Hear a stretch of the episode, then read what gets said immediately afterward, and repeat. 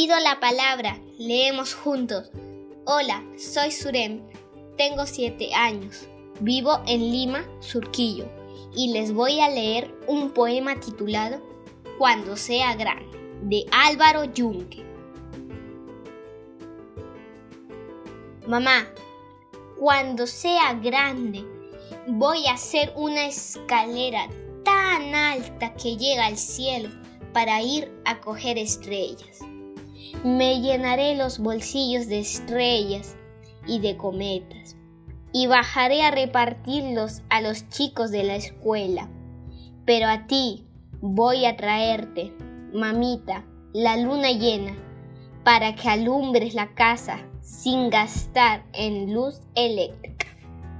Gracias. Recuerda que tu apoyo permitirá que muchos más niños pidan la palabra. Síguenos en nuestras redes y difunde nuestras lecturas.